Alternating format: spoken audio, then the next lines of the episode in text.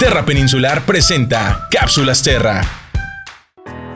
Hoy en la cápsula Terra hablaremos sobre la Bahía de San Quintín, un humedal reconocido a nivel mundial. La Bahía de San Quintín es un lugar reconocido por poseer un gran número de especies de plantas y animales que no encontramos en ninguna otra parte. Es el humedal mejor conservado de Baja California. Sus características la hacen un sitio de gran importancia para la reproducción y refugio de aves tanto migratorias como residentes. Cada año llegan a la bahía más de 35 mil aves playeras. Alberga el 50% de la población del chorlo nevado de la costa del Pacífico y la branta negra la utiliza como refugio durante el invierno. El humedal desempeña una función muy importante en el control de inundaciones. Las barras de arena de Punta Mazo y Punta Azufre ayudan a mantener estables las condiciones ecológicas de la bahía, creando un lugar ideal para la producción de ostiones, además de ser una de las principales zonas de pesquería de la costa de Baja California. Actualmente, el manejo del sitio se encuentra a cargo de la Comisión Nacional de Áreas Naturales Protegidas y recibe apoyo de Terra Peninsular para la vigilancia, manejo y monitoreo. Dentro del sitio Ramsar encontramos tres áreas destinadas voluntariamente voluntariamente la conservación, la Reserva Natural Puntamazo, la Reserva Natural Monte Ceniza y la Reserva Natural Estatal San Quintín. En las siguientes cápsulas hablaremos sobre la importancia de algunos de estos sitios. ¿Te gustó la cápsula Terra? Si quieres saber más de humedales y demás actividades de conservación de Terra Peninsular, síguenos en redes sociales.